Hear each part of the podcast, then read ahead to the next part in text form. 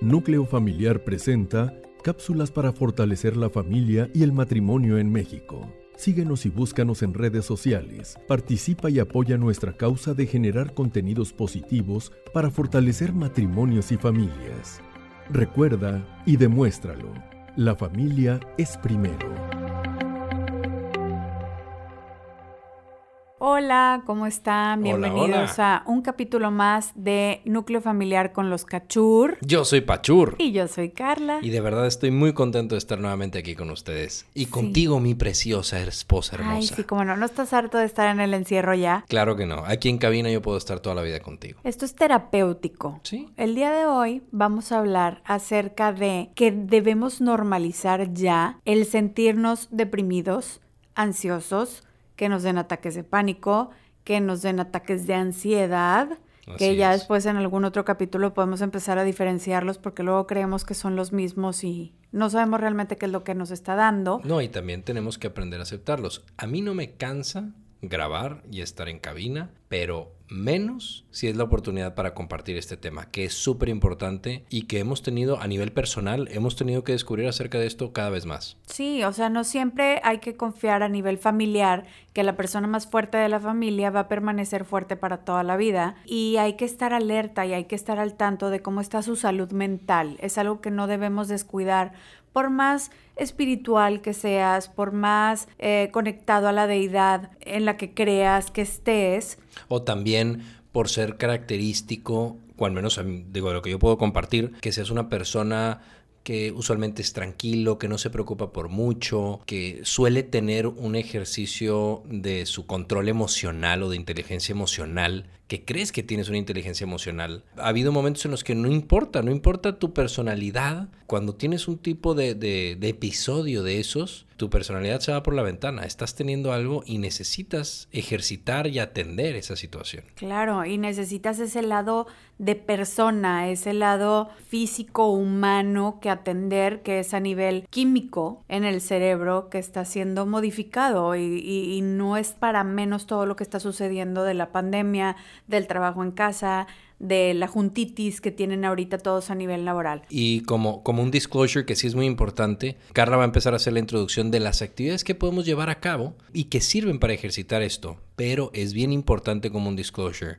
Si necesitan ayuda, levanten la mano, no están solos, le pasa a los mejores, le pasa a cualquiera y tú que nos estás escuchando tal vez te pueda pasar a ti. Pon atención a lo que te vamos a platicar y también si necesitas ayuda, levanta la mano no está solo.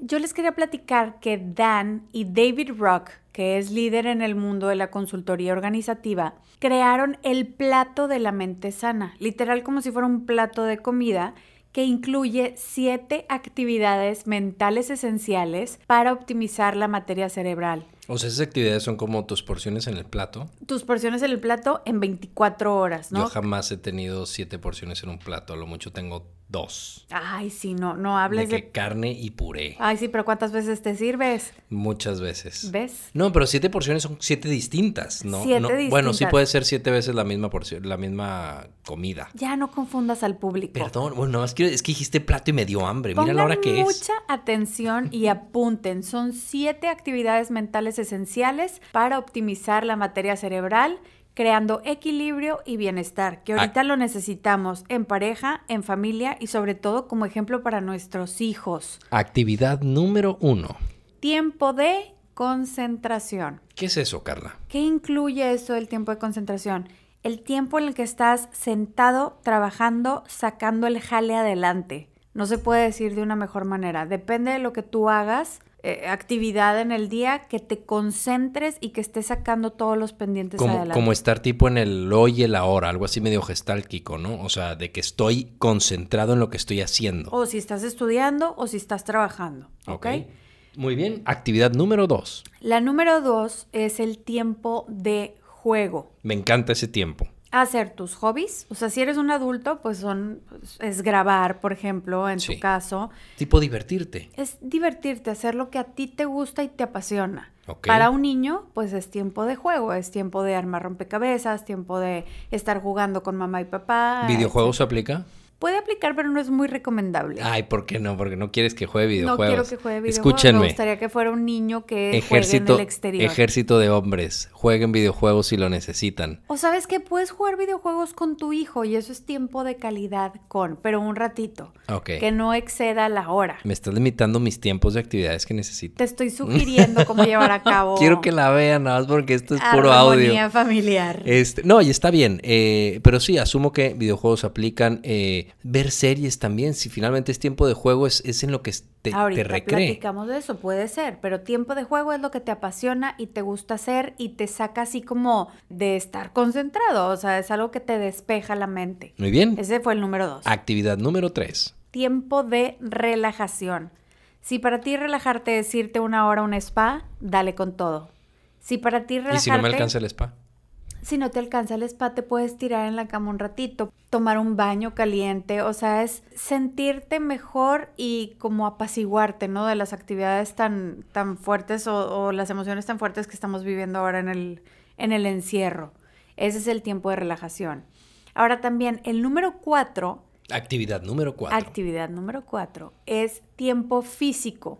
Eh, hacer ejercicio. Es súper importante, nos, las nos la estamos pasando sentados enfrente de una computadora. Una vida súper sedentaria. Súper. Si te puedes salir a correr, que hace ratito estaba escuchando una doctora que decía que si estabas al aire libre, no tenías por qué traer tapabocas. Pero ya depende de cada quien. O sea, esto no es una sugerencia. A mí, que a mí me gusta salirme a correr a una laguna que está aquí cerquita, pues no me gusta traer tapabocas porque me gusta respirar el aire fresco, los árboles, etcétera, y eso a mí me da mucha paz. Es mi tiempo físico, co- corro media hora o camino o hago yoga o puedes hacer ejercicios en internet. No hay excusas para no hacer ejercicio. No, y además, digo, todo con precaución, ¿verdad? No estás, no estás sin cubrebocas en medio de la gente, ¿no? O No, no, estás no, no, es porque estás al aire libre. Pero es, o sea, el punto de esta actividad es hacer ejercicio, sudar, moverte. Exacto. Muy bien, suena bastante padre. Actividad número 5. Tiempo de interiorización, de reflexionar. Aquí también aplica eh, la oración, el meditar. El o sea, pensar. el pensar, exactamente. Que no lo quiero confundir con lo que dije hace ratito de lo de... De la relajación. de- de- no, no, no, de concentración. Yo a veces que dije como que lo oye la hora. Ajá. En concentración es, si tengo que trabajar, estoy en el trabajo. Sí, estás sacando Si tengo lo que que estar con que mi hijo, estoy con mi hijo. Si tengo que estar en misa, tengo que estar en misa. Pero el punto es enfocado en lo que tengo que estar. Así Y esto es el tiempo como de reflexionar acerca de la vida. De y tuyo, de interiorización, que como te digo, puede ser una oración, una reflexión, no importa, tiempo de lectura, tiempo para reflexionar y para ver qué es lo que está pasando en tu vida interior. Padrísimo. Yo creo que la siguiente es una de mis actividades favoritas. La actividad número 6. Tiempo de inactividad. Me encanta no hacer nada. In blank. O Fácil. sea, no es, es, es- es tiempo de me y ya. A ver qué pasa. Pero ¿y eso cómo lo haces? O sea, ¿te tiras en el piso y ves el techo? Te tiras en el piso y ves el techo, te tiras en el sillón, eh, te pones Sal- a platicar. La mecedora, afuera. Sí, o sea, es estar en la chorcha, en la pachorra, en la, no sé cómo le quieras llamar. platicando. O sea, el punto es nada que sea productivo. Mm, Puede ser productivo, ¿por qué no? Simplemente es un momento como de no estoy haciendo ninguna actividad en, en concreto. O que, estoy- o que implique estrés de alguna forma. Exacto. Como el ejercicio, como estar concentrado. Es estar, Ok. es estar. Muy bien. Y la actividad número 7. La última actividad y es el tiempo de sueño.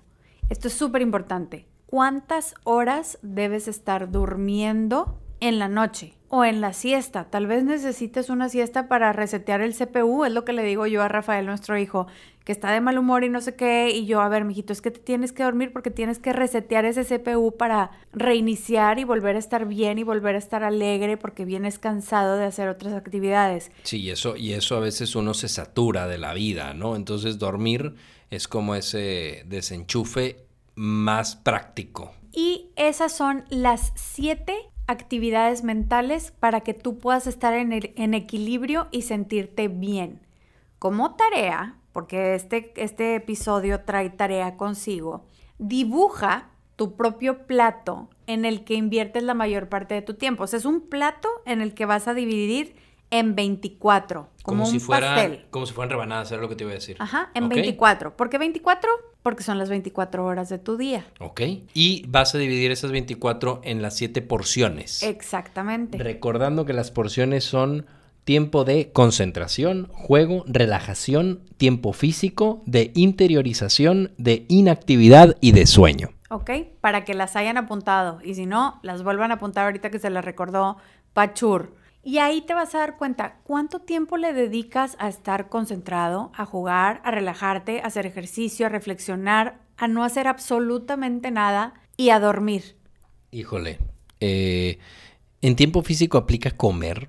No, ¿No? comer no es un ejercicio, bueno, es un ejercicio digestivo, pero no implica que sudes o que muevas tus músculos Creo que, de las, creo que de mis 24 rebanadas todas son comida. Creo que tengo que empezar a hacer algunos cambios. Eso habla de ansiedad, entonces sí, hay que hacer algunos cambios y la verdad es que yo creo que todos estamos pasando por este proceso, no hay que culparnos, no hay que sentirnos mal, simplemente pues vale la pena que nos demos cuenta de cómo estamos haciendo las cosas, ¿no? Ser Es- conscientes. Papá, mamá, hijo, hermanos. El equilibrio es súper, súper importante. Y no hay mejor manera de, de ayudarle a la gente a equilibrarse que poniendo el ejemplo. Así Hagamos es. esta tarea y vamos a ver qué tal nos va. Hagan esa tarea de los 24 pedazos de pastel, a ver cuánto tiempo le están invirtiendo a lo que realmente importa. Si te gustó de lo que platicamos hoy, compártelo con tu familia, con tus amigos, con tus vecinos, con tus tocayos, lo que Con lo que sea. ¿Cuántos que sea. tocayos puede tener? Bueno, yo me llamo Juan José. Uy, Tengo no, tú- muchos tú- tocayos medio en México. es tu tocayo. Pero bueno, si les gustó, síganos también en redes sociales, arroba parlacaredes. Arroba JJ Pachur. Y nos escuchamos en el próximo episodio. Bye. Bye.